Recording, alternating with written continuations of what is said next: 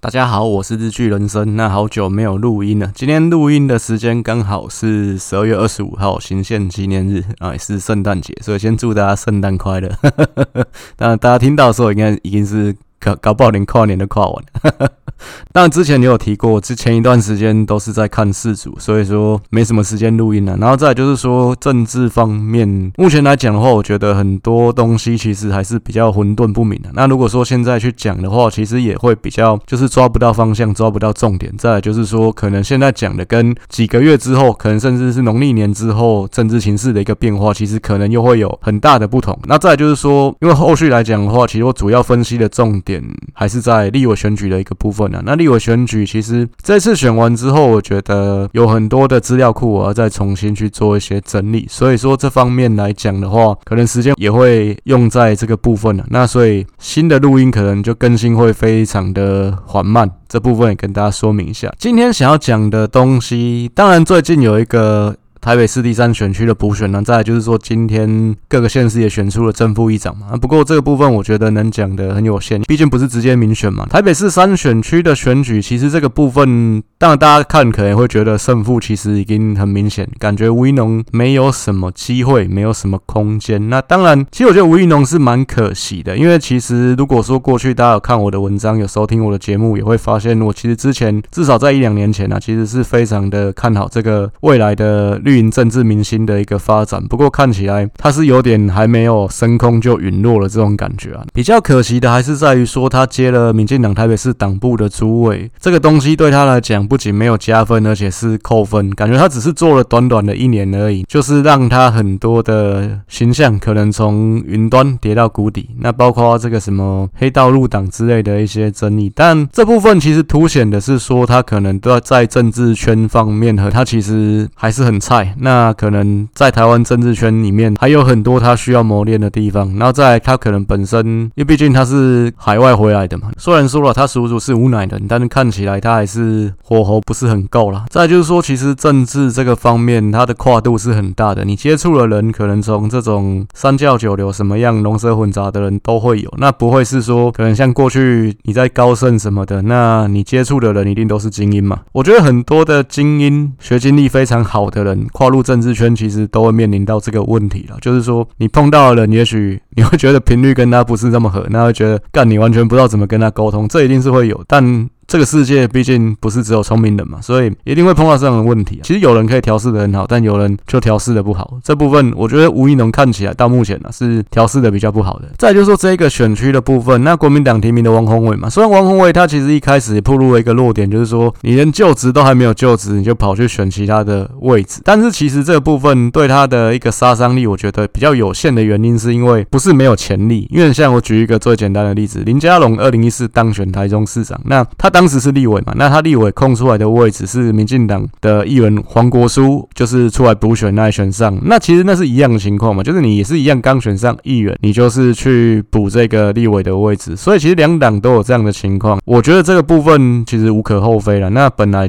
除非说有些人就觉得这个位置我十拿九稳的，那我议员我就不选，我议员的位置就空出来给别人嘛。但比较少人敢这么拼啊，毕竟就算是基本盘有优势的地方，你也不是说百分之百会当选。所以个人。倒是不会拿这个点去攻击王宏伟啦。对蓝营这边来讲，这个布局其实算是蛮漂亮的一个布局，因为毕竟松山新义区其实之前在分析议员的选举，我也讲过，王宏伟跟徐小新势必是会竞争费鸿泰的这一个立委的位置。那只是说，因为之前分析台北市长的时候讲过，蒋万安当选的几率是三个里面最高的嘛，那他这个立委势必是会空出来。空出来的话，国民党这边谁有机会参选？因为看国民党这边中山大同区的议员，像。parang 陈炳甫他的大本营就是在大同嘛，那另外两个大本营在中山的，像叶林传跟王浩，但王浩这次就没选了嘛。那你看叶林传，叶林传他本身有一些黑道方面的争议嘛，所以他也不适合去选立委。那看起来中山大同国民党这边没有人的情况下面，那反而是北松山这边，因为王宏伟他其实大本营他的票仓是在民生社区，也就是北松山这边，反而他跨过来选会比较适合。那国民党当然也是看到了这一点，因为连我都看出来。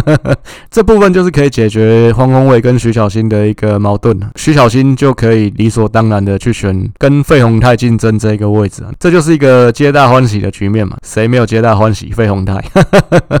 费鸿泰就被挤掉了嘛，这部分，所以我觉得国民党是一个很好的布局啊。再就是说，你说绕跑这件事情，那是是伤不了王宏伟太多了。但吴怡农，我觉得他的策略也没有错，他其实就是打一个比较低调的选举，因为既然你知道胜算也不高，那就是去搏好感度。那所以他就说，我不去插旗子，我不去做一些大型的造势什么的。那那这部分也是好，因为毕竟大家才刚选完一个比较大的选举，你马上会在那边插旗啊，那当然给选民的观感就会很差嘛。所以我觉得他的打法是好的啊。然后再来说，他也没有找太多民进党的大咖去帮他扫街什么，你也没看到什么蔡英文、什么赖清德跑来陪吴怡农扫街啊，去街头演讲什么的。这部分就是尽量低调，因为毕竟民进党才刚经历一场大败。那这个策略我觉得是对的，所以你也不能解读是说这个吴怡农被民进党放生了，就是大家都不理他，没有这样的事情。我觉得这是他们拿捏好的一个策略了。当然现在看起来，我觉得输赢其实蛮明显。然后再说吴一农他上次选立委，其实他跟蒋万安选的次，我记得他也有拿到四十五趴左右的选票嘛，看起来我觉得他应该是比较难维持住这个水平啊，那可能会往下掉。这当然对他来讲也是比较不利的一个地方，因为如果说他的得票比上次还要差，那是不是他这次补选完一年之后的选举还是他选？那可能就大家会觉得说，那吴一农不行啊，可能其他人就有机会了。那我觉得这部分就是往这个方向去发展，吴怡农可能会输，而且他的得票率应该是会比他上一届跟蒋万安选的时候还要来得差。当然，这个选举你不能去解读说这个民进党又失了一层，然后可能又在丧失了民心，倒没有办法就这样去解读啊。毕竟这只是一个规模很小的补选。这一次选举县市长的部分，除了蒋万安之外，就只有南投的许淑华是立委嘛，其他地方都不需要补选。许淑华的这一席，民进党之前有传出说这个蔡培慧可能是不是又要再出来选？但我之前分析南投县长选举的时候讲过，因为蔡培慧他原本选的就不是许淑华这个选区，他上次立委选举的时候，那再说民进党其实比较有机会的是去选马文君这个选区。那如果说他跑来选许淑华这一区，选这个补选，那请问你过了一年之后的正式大选，如果说你这次又没选上，你一年后的大选你还是选这一区吗？你应该是回去选你原本比较有胜算的那一区吧？那你这样换来换去，给人的观感也不是太好。所以我是觉得蔡培慧他出来选这个立委的补选，不是太聪明的一个策略。但毕竟每个人有自己的考量，那在民进党也有自己的考量，这部分就是看后面的变化是怎么发展。这个选举是比较晚一点，因为毕竟许淑华没有先辞立委嘛。那再来就是说，这个林奕华大安区的立委，他要去当台北市副市长，那当然民进党是干了半死，就是说这样会造成大安区有一年没有立委，然后台北市有两个月少一个副市长。但我觉得这是小事情啊。那。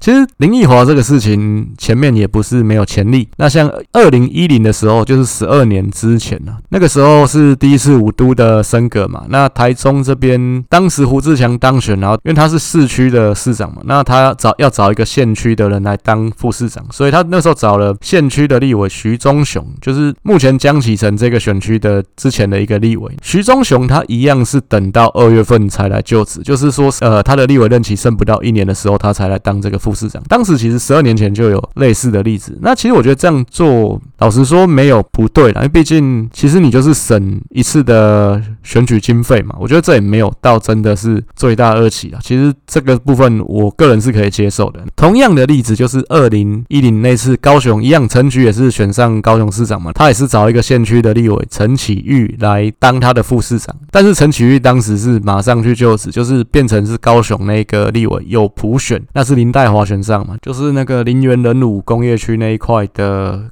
立委，但是当时的这个部分，就是民进党跟国民党的策略上，两边是完全不一样的。那原因也是因为，因为当时民进党二零一零的时候，其实原本有机会赢，那只是因为连胜文中了那一枪嘛，后面就翻盘了。包括像台中，其实那时候苏家权也只输了三万票而已。但是那民进党是希望是说，因为赖清德那个台南的立委要补选，就是让台南跟高雄同时这两个区域，其实民进党都是稳赢的。那只是说他希望塑造一个声势，就是至少在这个。立委补选可以电国民党这部分也是帮后面的选举去做造势，所以民进党当时的策略是这样，因为本来台南就要补选了，那你高雄也空出来同个时间去做补选，那两个区域都可以电报国民党，就是做一个造势的一个策略，所以两边的策略不一样嘛。那当时如果徐忠雄也同时辞了，变成是台中、台南、高雄同时进行这个补选，那搞不好连台中那席都会输掉嘛。所以大家的一个策略考量不一样，本来大家就是会去走对自己比较有利的那一个选择啦。那所以我觉得你是提前辞，还是说你是等到二月来就职？我觉得都是考量到你自己这一方胜算的一个选择。无论你怎么选，我觉得都无可厚非啊。这一集其实我比较主要想做的事情是先带一下这个立委选举的，算是一个总论，就是我们整体来带一下这次立委选举大概什么样的一个情况。因为我觉得前两次立委，当然民进党都是完全执政，但是这一次来讲的话，可能情况会有一些改变。因为第一个，我觉得现在的基本盘其实有一些变化。其实从这次选举也可以看得出来，其实中间选票这一块是有在扩大，那蓝绿双方看起来都有一些萎缩。所以这个部分就是说，过去的基本盘来看，我觉得啦，就是双方差距只要在十趴之内的，其实这些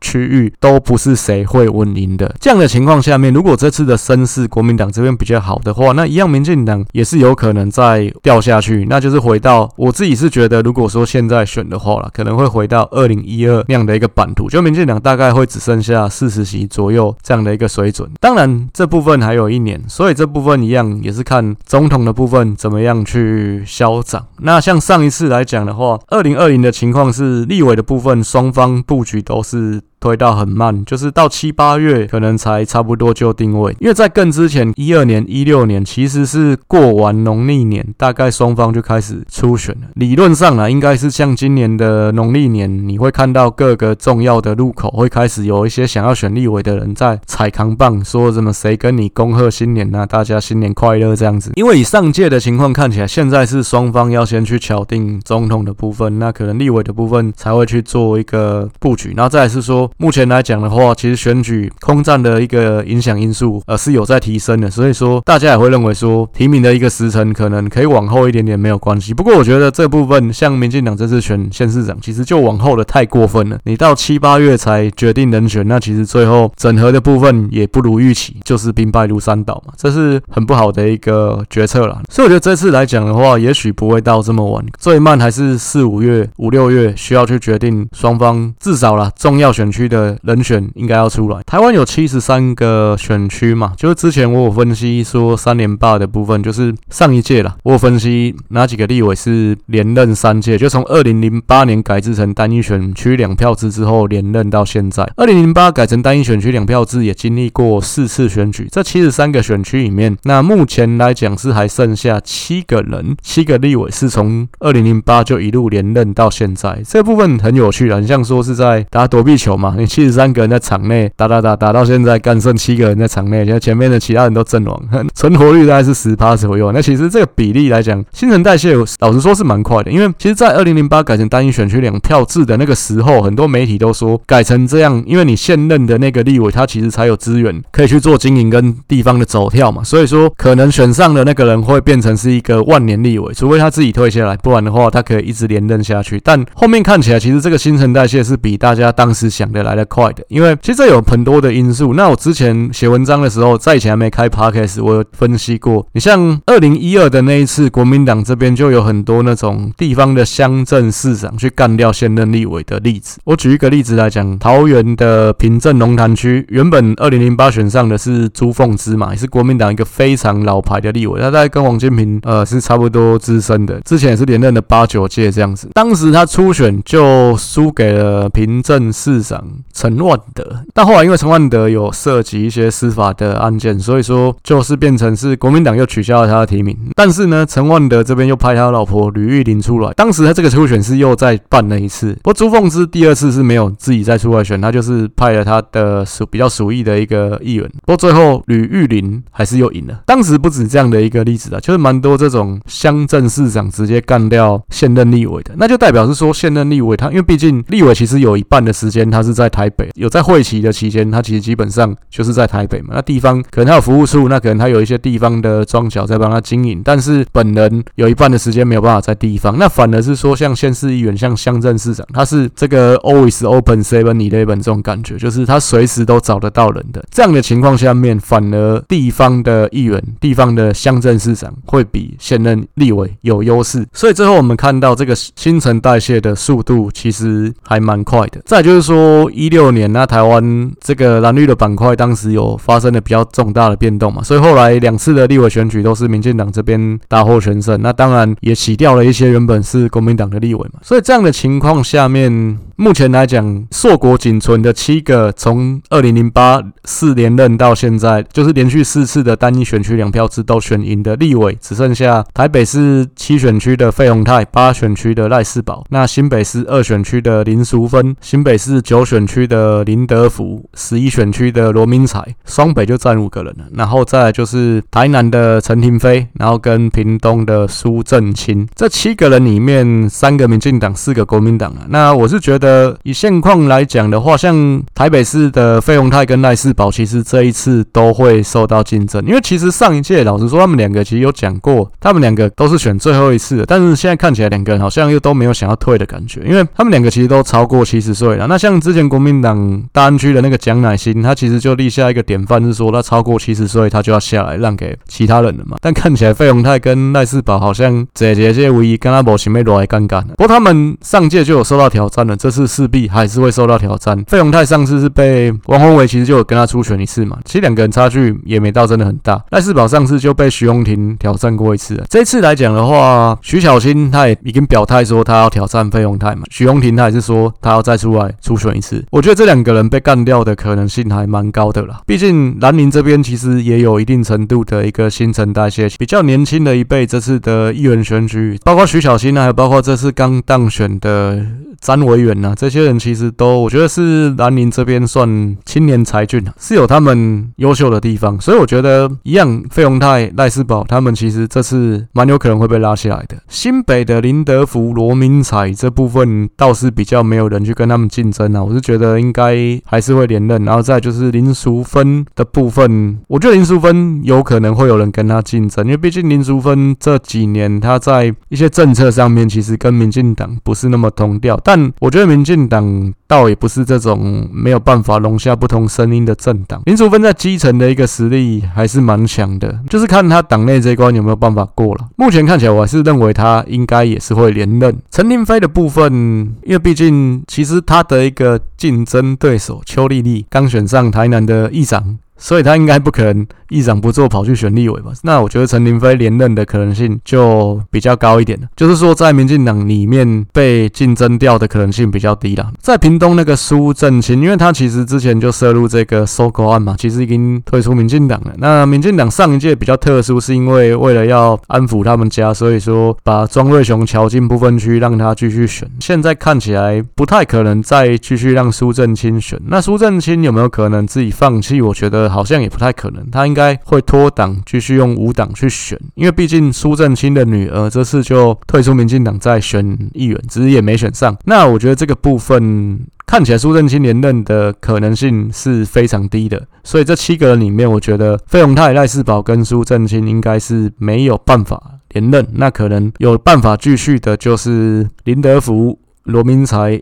林淑芬、陈廷飞这四个人。那就这四个人可以再继续撑到五连任，那就是这部分这场躲避球就看最后谁是剩下的那个人，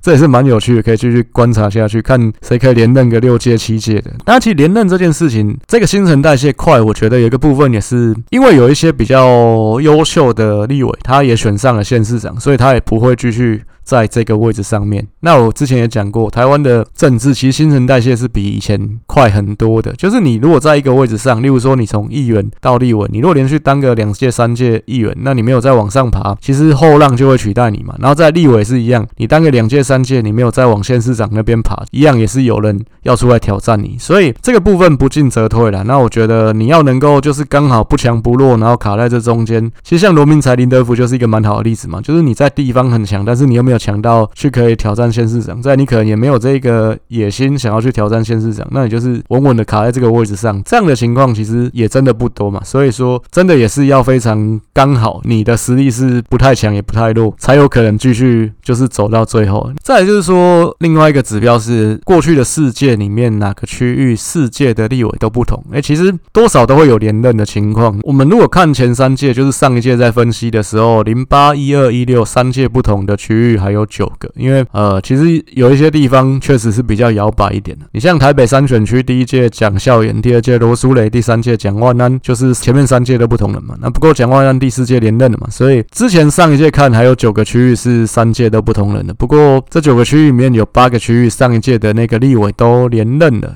所以最后只剩下一个区域是连续四届立委都不同人的，就是金门县，这也是比较特殊的地方。那第一届陈福海，第二届杨应雄，第三届杨振武，第世界陈玉珍，四个人都不一样，就代表金门这个地方其实也是比较特殊的地方了。因为其实金门一直来讲的话，国民党都没有在特别说要给谁的，但国民党会提名一个人，但是不是国民党提名那个人就稳上。因为陈玉珍其实当初他选上，他也是脱离国民党在选选上的，那只是选上之后又回归国民党而已。这个区域本来就不是在看说谁是正蓝军的，就是看中心的一个力量，看中心这边支持谁。所以说金门也是本来就是倾向大乱斗的一个情况。那世界的一个立委人选也都不一样，在金门人口本来就比较少嘛，大概十万左右，你大概拿个一两万票就可以选上的情况下面，其实本来变数就会比较大一点。这是两个指标，就是之前我在看的，第一个是四连霸的立委，那目前剩七个，然后再来就是说世界都不同人选的，目前只剩金门这个区域。再来就是我们看基本盘的部分，基本盘我一样还是先用二零二零的选举分析它，就是看蔡英文的得票乘以六十趴，韩国瑜的得票乘以九十五趴，这样去计算呢 蓝绿双方各个选区的基本盘嘛。这样看下来，其实老实说，如果看到立委选区，因为切的比较细的情况下面，真的比较深蓝深绿的选区就会相对来讲比较没有大家想的这么多。我所谓深蓝深绿是说蓝绿双方差距在十趴以上的，浅蓝浅绿就是蓝绿双方差距在五趴以上的。如果是在正负五趴之间，就算是一个五五坡的一个选区啊。那有没有超深蓝超深绿？我的定义是双方差距超过二十趴的。这样看下来，其实七十三个选区当中没有超超深绿的，但是有超深蓝的。超深蓝的选区有六个，那就是新北市九选区永和区的这个部分，然后新北市十一选区新店区的部分。其实这两个区域也是林德福、罗明才就是连续连霸世界嘛。这两个选区的基本盘就是超深蓝的，蓝的。大于绿的超过二十趴，那这两个区域其实最主要也是第一个外省人口比较多，再来主要都是军工教为主了，所以有这样的一个结果也不意外。然后再来就是苗栗三县、苗栗二选区的一个部分，这也是不太意外。另外就是花莲，然后金门、连江，这其实都不太意外。这六个区域是超深蓝的，蓝的可以吊打绿的超过二十趴的地方。那没有区域是超深绿。那再就是说看深蓝的区域，深蓝的区域有几个呢？有十三三。个区域，所以其实刚刚超深蓝有六个，那深蓝有十三个，其实这样加起来就十九区了。就是这十九区是蓝的有稳定拿到比较明显的优势的区域。那深绿的选区有几个？只有九个。其实基本上这个选制来讲的话，对蓝的还是比较有利一些啦。就跟之前这样刚划分的时候，就有人说，那选举是从十一比零开始打嘛，因为原住民的六席都是蓝的铁点啊，然后再来就是金门、马祖、花莲、台东嘛，应该是十比零的，就是。这个选举是从十比零开始打的，但是其实后来像花莲、台东、民进党都有赢过，然后再就是说原住民的部分，现在山地跟平地原住民也各有一个是民进党的嘛，所以其实这部分倒也不是真的牢不可破了，只是说整体来说选制来讲还是对蓝的比较有利一些，这也是毋庸置疑的。刚刚提到的深蓝的选区有哪一些？就是蓝的基本盘吊打绿的十趴以上的，其实差十趴也不到吊打，但是这个部分就是一个比较稳定的优势，就是有。有基隆的部分，台北的六七八这部分大概也是比较没有争议啊。台北六就是大安嘛，那七就是信义南松山嘛，八就是文山南中正了。这六七八本来就是国民党的铁点嘛，就是之前也是一样，连续四届国民党都没有输过的。那基隆比较特殊，是国民党这两届都输给蔡适应了。当然原因是因为这两届第一个蓝的都有分裂的情况，再就是蓝的国民党这边提出的人选也不是太好，所以会有这样的一个情况。但国民党真正在基隆的 A 咖就是谢国梁。所以他这次也选上了市长，那只是说接下来的立委选举，那势必蔡世印还是会留在立委的这个位置上面。那谁可以去竞争立委？就是在国民党这个方面，我觉得可能是值得去观察。国民党有没有机会可能连立委都抢下来？那还是看说他第一个整合的程度怎么样，再说看推出怎么样的一个人选。那这次基隆也真的比较特殊，就是说民进党拿下议长的位置，因为民进党跟亲民党做合作，那这也是蛮意外的一个情况。因为之前大家可能也没有想过会是这样子，因为亲民党在基隆也选上了两两个议员呢。其实之前可能大家会认为说，亲民党是已经被民众党整个吃掉了，就是说，呃，亲民党很多的议员看起来都跑去民众党这边，但有一些人还是选择留在亲民党里面啊，像基隆这边的两个议员就是这样。所以说，可以说民进党在基隆这边也算扳回一城了。后面来讲的话，我觉得基隆的这一席立委也还蛮有得拼的。台北六七八这部分就可以说比较没悬念了，还是蓝的铁点。然后再来是说新北八选区综合的部分，分这也是比较特殊，就是目前现任的立委也是连续两届都是民进党的江永昌。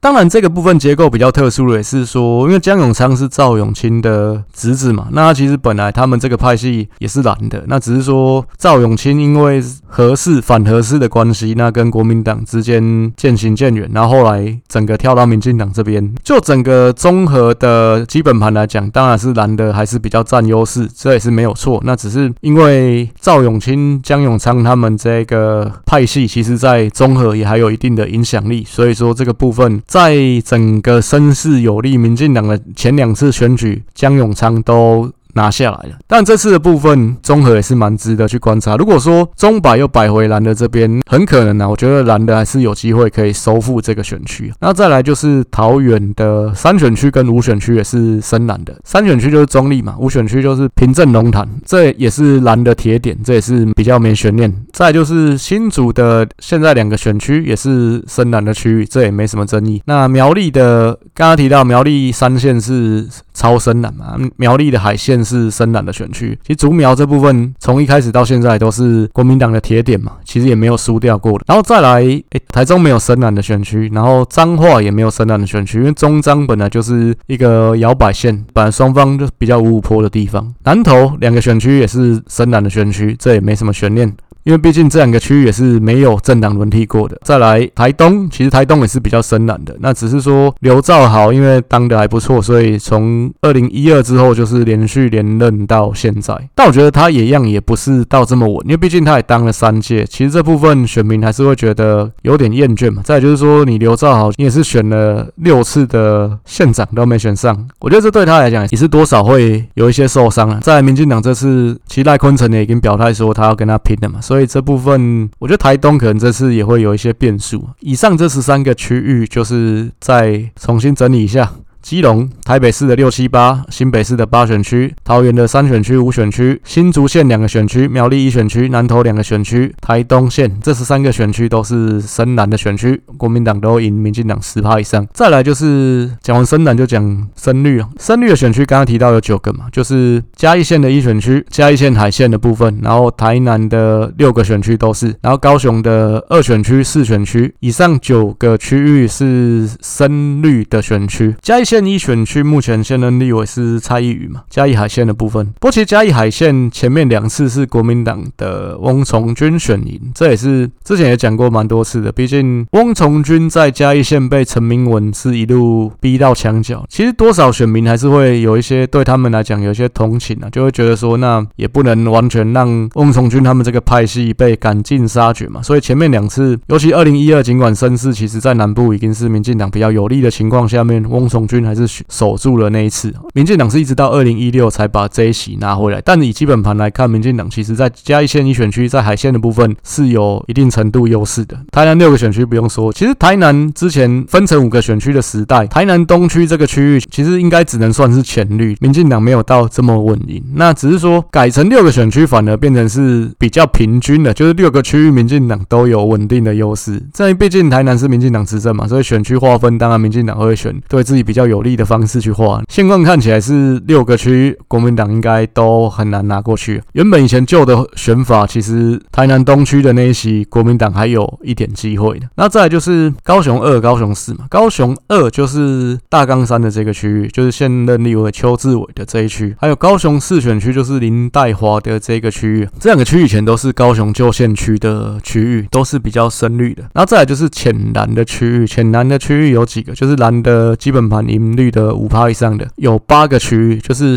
台北市的三四五，台北三就是中山北松山，现在在补选的这个区域，蒋万安的选区。那台北四就是内湖南港，台北五就是万华北中正，这三个区域是浅蓝的。像内湖南港跟万华北中正都有政党轮替过嘛，现在立委是高嘉瑜跟林昶佐。不过这两个区域，我觉得这次立委选举一样也是都有变数，因为高嘉瑜的部分，当然一个原因是他对于深绿的选民现在看起来越来越不讨抄袭嘛。第一个，他这次有可能初选会被挑战，然后再就是说，就算说民进党是提名他，那第一个这次可能钟摆会往蓝的这边偏，然后再就是民进党这边有一些人不会投给高嘉瑜。那这样的情况下面，我觉得高嘉瑜的选情比较难乐观。林昌佐当然不用说他输定了，应该说如果是他的话就输定了。那毕竟他上次这个华南市场的事情实在是蛮丢脸的，而且他被罢免，同意罢免的票数是比不同意多的。那只是说最后门槛没有到，所以他没被成功罢免嘛。你都已经这么难看了，其实也该知所进退了。我是觉得他最好是不要出来选连任了，就算要民进党不会再礼让他，一定还是会跟他比民调。那比民调的情况下面，林昌佐。还是会输，所以十之八九，立法院不会再有林昌佐这个人物了。但我是投他投了两次，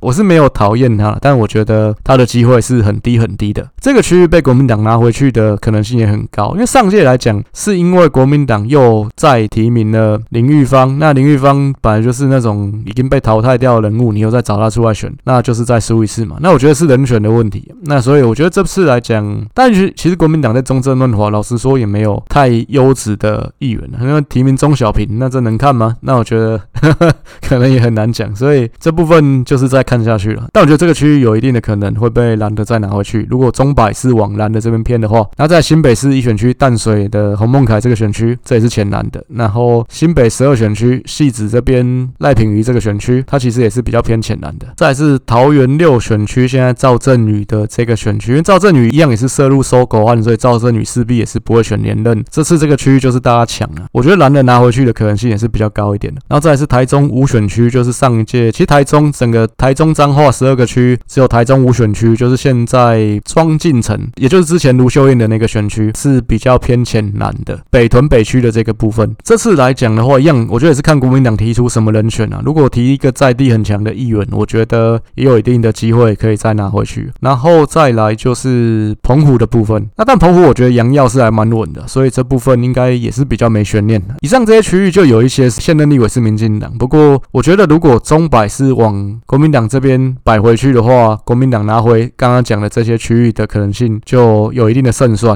那只是说，因为这些区域其实差距还是在五趴到十趴之内。我刚刚也提过，现况来讲的话，双方差距在十趴内，我觉得都是有拼的区域了，就是双方应该都有能力一搏，不是说谁一定赢的。再来就是浅绿的区域，浅绿的区域有一样也是有九个，那就。是台北二选区，这不用说嘛，何志伟那个区域，然后新北二三四就是林淑芬，林淑芬这边算泸州啊，泸州五股嘛，然后新北三是三重嘛，新北四是新庄，现在立委就是林淑芬、于天跟吴秉叡这三个区域就是比较浅绿的。再来嘉义县二选区，嘉义三线的部分，陈明文的这个区域，然后跟高雄的五选区，这个是算三民区吧，就三民区为主的八选区，前镇小港这里，这边都是浅绿的。然后屏东二选选区，就现在的屏东南、屏南选区这部分是现在苏正清的了，不过他应该民进党会再推其他人，有可能是在庄瑞雄要再出来选吧。再来就是宜兰的部分也是比较偏浅绿的。以上这九个区域是浅绿的选区，看起来民进党其实都还是有一定的优。势的，只是说还是要看民进党内自己整合的程度。那像屏东二这边。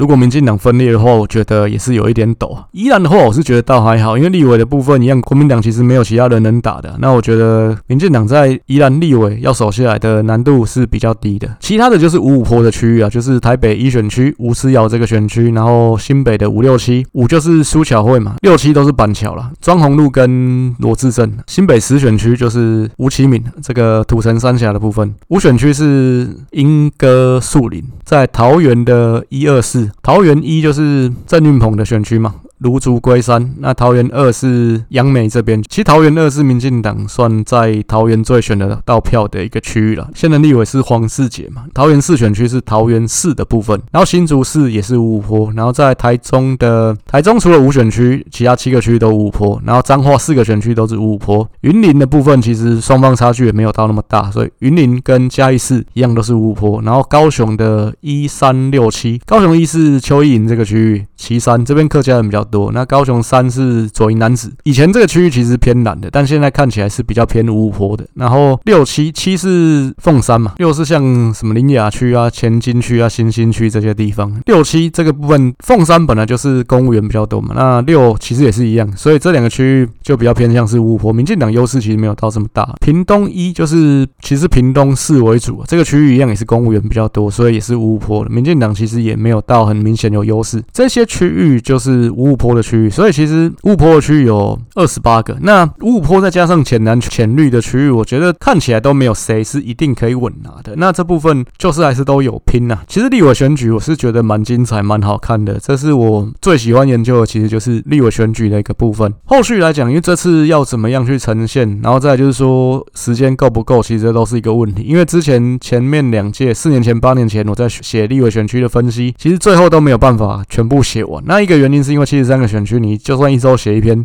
其实也来不及。然后再来就是说，这个两党的提名的时程真的后来越来越慢了。你要七八月才提名，那我怎么可能写得完呢？所以说，怎么样去呈现、分析哪些东西，有可能都最近还要再去想一下。那在之前讲过，其实时间也没有到这么多了，可能还是比较放在重点的区域来做分析。那尤其我其实最喜欢分析的还是台北的一个部分。台北八个选区，我应该都会分析的蛮深入。包括这次的选举，其实看起来基本盘也有一些变化。那一样，我会对照这个台北市长的选举结果来去看它。再来最后讲一个东西，就是族群的一个部分。其实族群讲这东西比较敏感，而且我觉得到底适不适合讲，要不要做分析的一个元素，我觉得这都是考虑蛮久。因为毕竟，其实你说现在你要去讲。本省、外省、客家，其实这部分界限比较模糊了，因为大家通婚好几代了嘛。然后你要说，就是你用父系的观点说，你看你爸是什么人，然后决定你是什么人，这也有违反两性平权，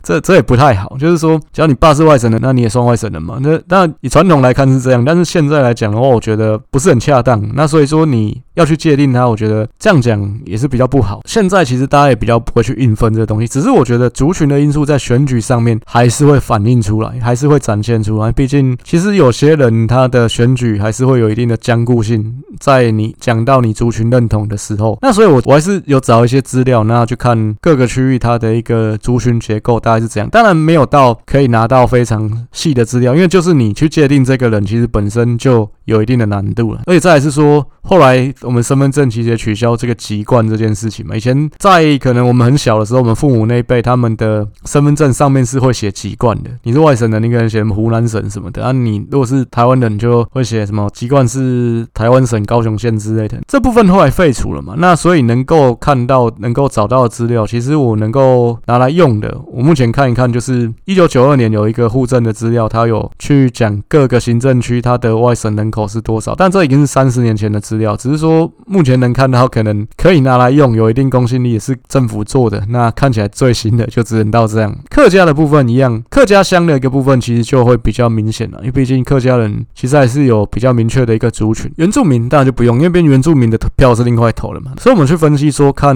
这个部分，我还是会去当做一个元素来看。那像台湾到底有多少外省人？我看的这个资料，它上面是说台湾大概是有十三趴的外省人，所以说各个行政区各个。选区如果说外省人的人口比例在这个之上，就大概十五趴以上的，我这边后续来讲分析的时候也会特别标出来。但这部分我觉得就当做一个参考，但我没有说一定是你外省人就真的一定投外省人，但可能有一定的比例是这样啊，这我们也不能去否认嘛。这样看起来像基隆，然后像台北，台北其实整个台北市八个选区只有二选区何志伟那个区域大同士林区的部分外省人是比较少的，其他七个区域外省人的比例都高。于全国的比例都在十五趴以上。新北市的话，就是三个区域八九十一嘛，中和、永和、新店，这不用说。其实台湾外省人比例最高的区域是在新店啊，这个比例超过三十七趴，这是我看一九九二的统计资料，这比例算超高的。就是你在路上走，十个有四个是外省人。桃园的部分三五六，就是中坜、平镇、龙潭、八德这边外省人比较多。哦，中坜、平镇、八德，龙潭是客家人。再来新竹市外省人口也蛮多的。台中的话，就是刚刚讲的五选区，就是唯一一个浅蓝的区域，北屯北的部分。然后再来高雄，就是左营楠梓，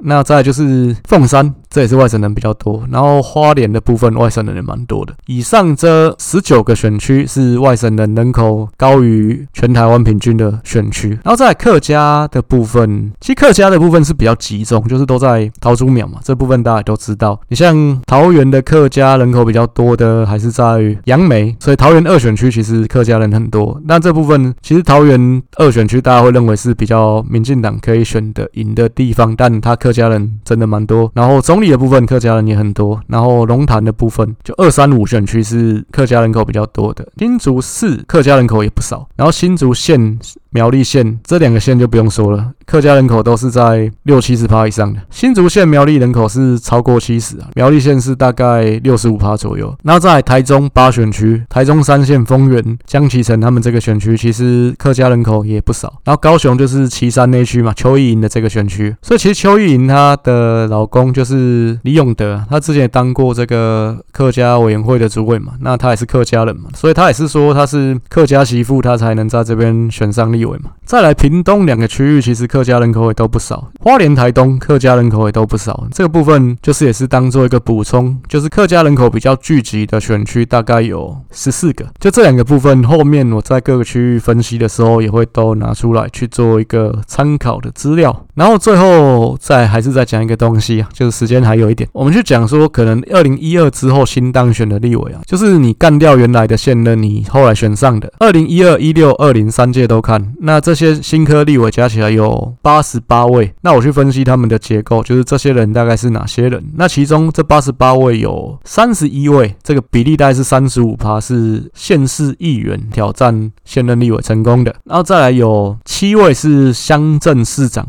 挑战立委成功的。然后另外有十七位是以前当过立委，那有落选过，那有回锅成功的。然后再来有三十三位是，我把它归类是社会贤达，那就是你是其他。的啦，你像说黄国昌，他就是这个类别嘛，因为他之前没当过议员啊，他也没当过立委嘛，他就是归在这个类别里面，所以看起来是县市议员跟这个其他的就是社会贤达这个比例是最高的。但社会贤达里面，我们又可以再去看说他有哪些是正二代，因为毕竟其实社会贤达，你有些人像我举一个例子，吕孙林，以前淡水的吕孙林，他其实选上立委之前他什么都没干过，夯不啷当的选上立委。其实这个部分我们也可以特别拿出来看，就是正二代的部分，你像赖品妤也算是啊，这三十。三个社会贤达里面有九个是正二代，其实这比例也蛮高的，就是高达二十七趴。所以说，我们去看这个新科立委的一个结构，那我们可以去看怎样的人可以当上立委。看起来是两类的，就是说，第一个是你在地方生根，你当县市议员，你当乡镇长；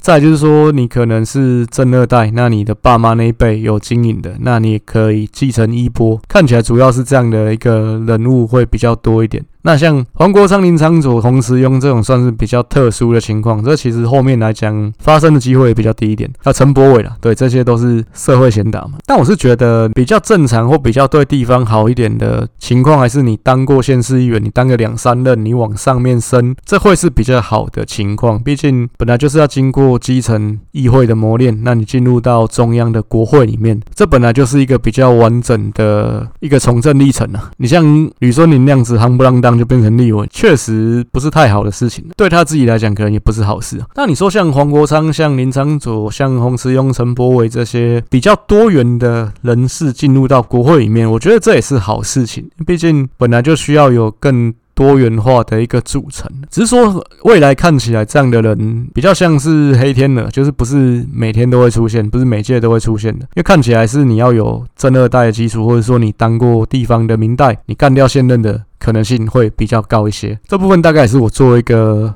分析啊。不过我们再补充一个点，就是新北市跟台北市，其实这一点也是有蛮大的不同。因为二零一二之后选上的新科立委，新北市有十三位，台北市有九位。但是台北市这九位里面有五位都是议员选上来的，像吴思瑶嘛，像何志伟、高嘉宇，国民党的林奕华，或之前港湖区的李彦秀，他们其实都是当过议员再来选立委的。其实台北市的部分，我觉得是比较正常、比较正常化的一个地方，就是都是你当过议员，那你再来挑战立委，这本来就合情合理。但新北市的一个部分就非常少，十三位里面只有三位是当过议员上来挑战成功的，像张宏禄、江永昌跟吴其明，呃，都是民进党的嘛。其他人都是比较偏向是突然冒出来的。你像黄国昌、赖品妤嘛，然后像其实苏巧慧也是啊，苏巧慧也是算正二代。虽然说大家比较不会认为他是这么让人可能比较反感的正二代，但他其实还是算正二代嘛。这其实也是比较特殊的地方。新北市老实说，他并没有大家想的这么都会化，他其实地方的势力还是比较稳定的。那就是这个部分是它跟台北市蛮大的一个不同。那后面一样，我们也都会去分析它。我觉得双北其实甚至六都的部分，我都尽可能的会去分析到了。还是像刚刚讲的，怎么样去写，要写哪些东西，要讲哪些东西，可能我这一阵子会再去想。那再来就是这个时程的部分，可能不会太快，因为我现在在整理一些资料，后面来讲更新，尤其到农历年前这段时间，可能不会是这么频繁。这部分也跟大家说明一下。那这边就是先塞一集进来，先。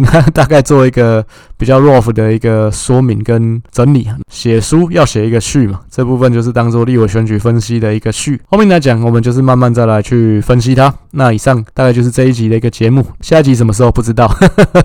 然后再来就是说，一样了，其实有想要跟我合作的地方，我还是都非常欢迎。就是说，看有什么样想法，我们能够让这个节目有办法走向可以盈利的一个目标。因为毕竟，其实有盈利才比较有可能稳定的去做下去。那我也是还是在想说，用什么方法可以能够达到这个目标。其实这部分讲的是比较俗气的，不过这不可讳言，多少也是有这样的一个考量。然后以上大概就是这一集的一个节目。那先预祝大家二零二三新年快乐。那以上谢谢大家，感谢大家，晚安。